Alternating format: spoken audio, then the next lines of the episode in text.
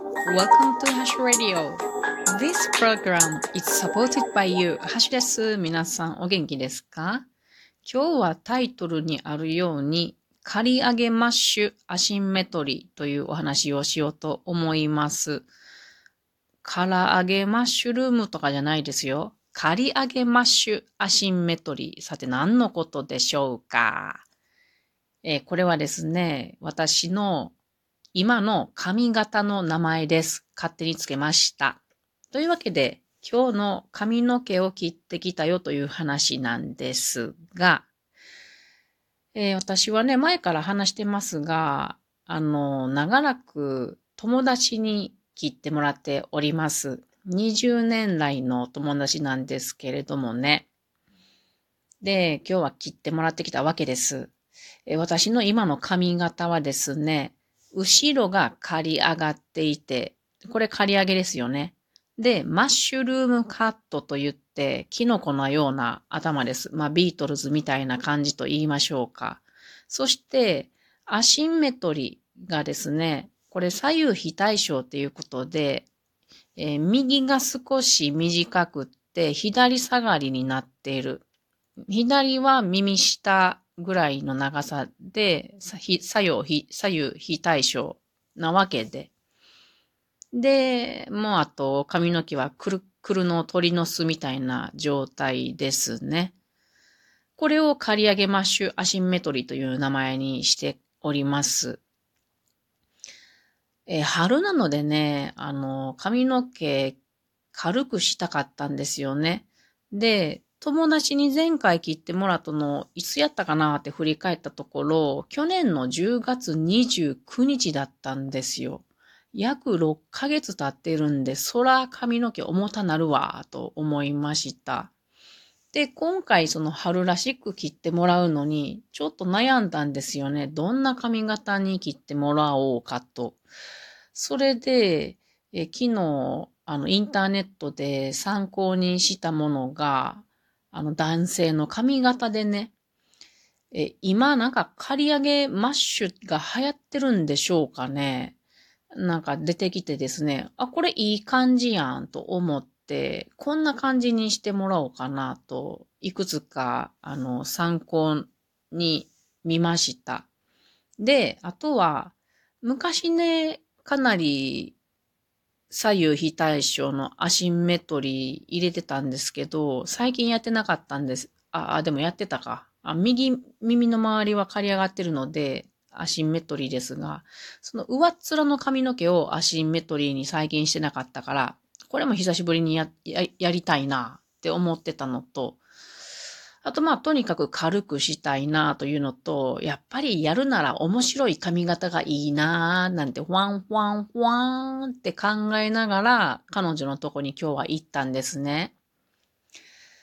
で、友達に会ったらですね、あの、友達もなんとなくこんな感じがいいんじゃなかろうかっていうのを考えてくれていてね、もうね、20年来やからね、あの、ま通か、みたいな感じと私は思ってますが。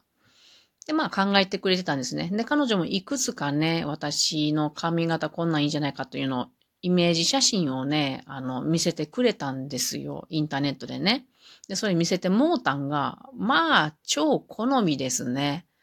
で、私が思っているものよりも、かなりおしゃれなもので、さすが友よって感じだって痺れました。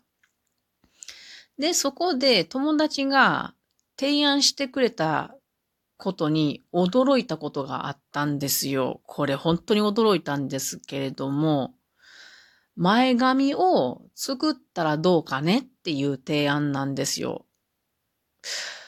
私、あの、前髪20年以上ずっとなかったんですよね。あの、ハゲててないとかじゃないんですよ。あの、作ってなかったんですよ。横髪とかと同じ長さにしてたから分けてたんですよね。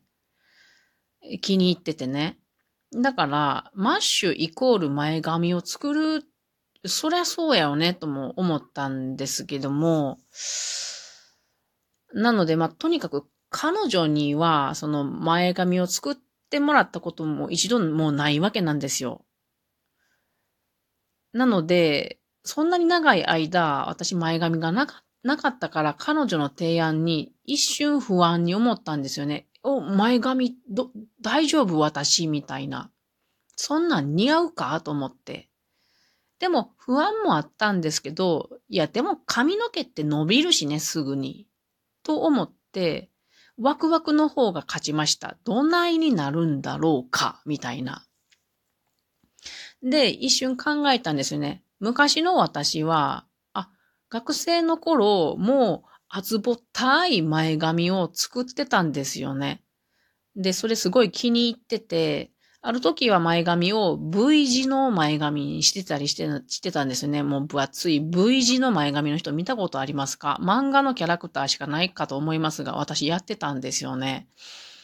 うん、いけるぞ。過去の私から考えるとそれすごい似合ってたから、自分の目線ではね、いけるわと思って、だからワクワクして、今日はその長年なかった前髪を作ってもらいました。さて、どんな風に友達の家で切ってもらうのかっていうことなんですけど、これあの、美容室ではなく友達の家のリビングで切ってもらっております。これなかなかシュールですよね。まずシートを引いてですね、部屋の片隅にですね。で、椅子、私が座る椅子と、それからあの、私の前に縦鏡をセッティングしてもらいます。で、私はまずお風呂に行って髪の毛を濡らすわけですね。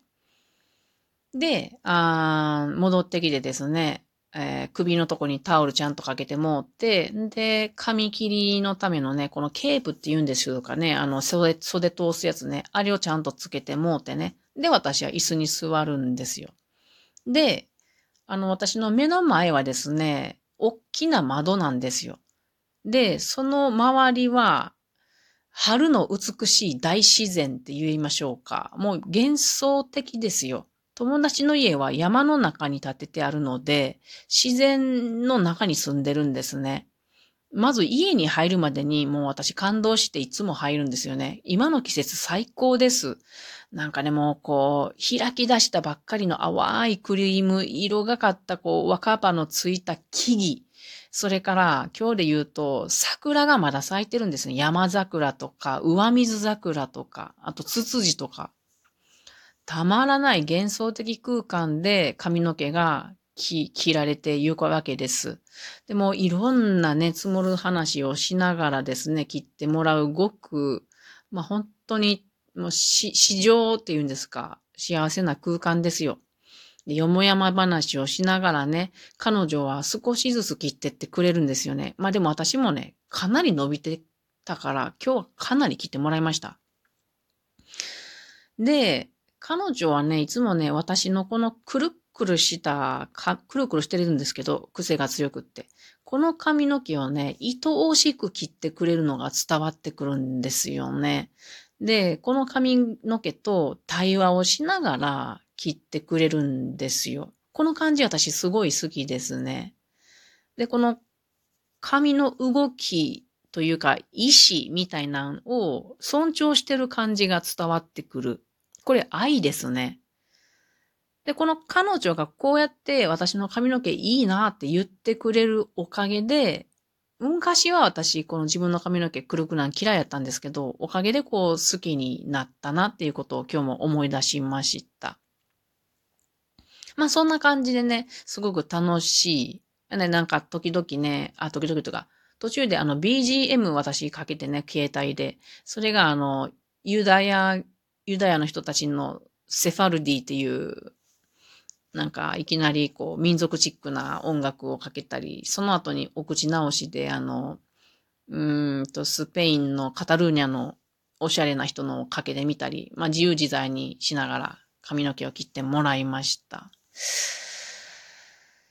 そんでね、なんか今日いろいろ話してな、話してた中で、彼女が、なんかね、執着という、執着というキーバキーワードを言ったのに、すごく私は、うん、なんか気になったんですよね。なんか執着を手放していきたいな、みたいなことを言ってて。今日の一日話してた中で、それが一番のキーワードだったんですよね。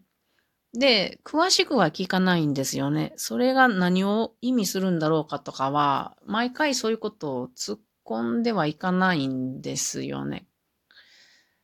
えー、未来になって過去を振り返った時にそういうキーワードが返ってくる時があるんですけどもね。まあ今は何のことだろうな、みたいな、ボワーンと思ってるとこですが、まあそれはそれで置いといたわけですね。で、まあその後も、切ってもらった後もお昼一緒に食べたり、作って食べたりしてね。で、楽しく会話をして、で、じゃあもう帰りますねって私は車で行ってたから、自分の車に乗ってですね、で、鏡を見たんですよね。自分の髪の毛、もう一回どんな感じだろうと思って。その時にね、あのー、自分の前髪があるわけですよね。で、今までなか、前髪ないっていうスタイル、今は前髪があるっていうことを見てですね、ああ、自分ってこの前髪がないっていうスタイルに執着していることすら気づかないぐらい執着していたんだなってなんか気づいたんですよね。なんかこう、新しい感覚をこうやってなんかね、与えてくれたともに、本当になんかありがたいなと思いました。人のくれる刺激っていうのは、ね、自分が思ってないことを気づかせてくれるので、ありがたいなと思った、えー、今日一日でした。うん、しばらくこの刈り上げマッシュアシンメトリーが私の髪の毛に、なんていうのかな、どんどん馴染んでくるのを楽しんでいきたいなと思います。春を楽しんでいきます。それでは皆さん、またねー。